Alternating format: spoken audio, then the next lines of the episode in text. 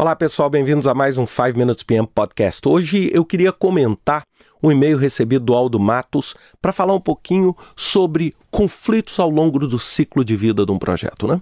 A primeira impressão que todos nós temos é que conflito é algo ruim. Não é? Se nós estamos dentro de um ambiente de projeto, o projeto perfeito é um projeto sem conflito. É, e eu queria desafiar um pouquinho esse conceito de vocês. Na verdade, o início do projeto é um cenário muito favorável aos conflitos chamados conflitos positivos. O que é um conflito positivo? É o conflito que discute o objeto do projeto. É o conflito que discute o escopo do projeto. É o conflito que discute aquelas paredes que vão delinear a fronteira do que o, que o seu projeto vai fazer e o que o seu projeto não vai fazer. Esse conflito, ele muitas vezes precisa ser estimulado. Um dos grandes riscos que a gente tem no ambiente de projeto é você ter, nessas fases iniciais de planejamento, um time apático. Um time que não, não movimenta, um time que não polemiza. E aí o que, que acontece? Toda essa polêmica que ficou ali retida, ela vai aparecer aonde?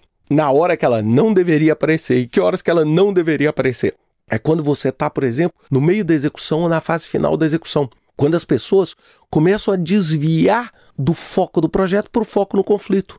Não é? Então, por exemplo, a pior coisa do mundo é você ter um projeto onde as pessoas começam a questionar o escopo do projeto quando o projeto está a 80% de estar tá concluído. Isso é um desastre, porque esse tipo de conflito ele só gera desgaste entre o time, desgaste entre as pessoas, diminui o senso de equipe. Ou seja, tudo aquilo que é bom no início passa a ser ruim nessas fases finais de projeto sob o ponto de vista de conflito. E é claro, os conflitos eles mudam de escopo ao longo do projeto. No início do projeto, a maior parte dos conflitos se dá onde? Se dá com relação ao que o projeto vai fazer, ao próprio escopo daquele projeto, não é? aos riscos principais do projeto, a negociação de prazos previstos, de orçamento previsto.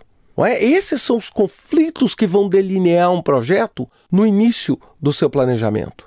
Lá no fim, a maior parte desses conflitos vão se tornar conflitos focados no controle e na resposta às variações. Então, no final, muitas vezes você precisa provocar um conflito para quê? Para forçar o cumprimento do prazo, para forçar o cumprimento dos orçamentos, para tomar uma ação com relação a um risco que se tornou um problema.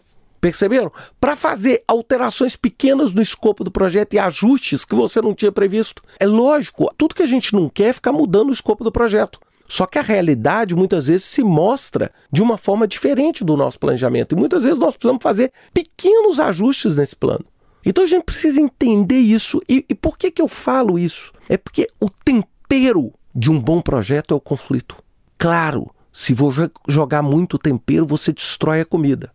Mas também uma comida sem tempero fica uma comida ruim.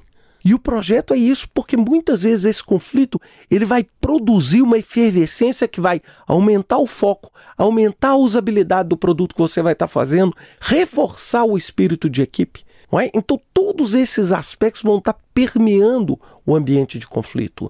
E não simplesmente aquela coisa dogmática de que conflito é algo que precisa ser eliminado, porque conflito é sempre ruim. É? A gente tem que tirar isso da nossa cabeça e entender que esse conflito vai favorecer o resultado do nosso projeto. Pense bastante nisso e até semana que vem com mais um 5 Minutes PM Podcast.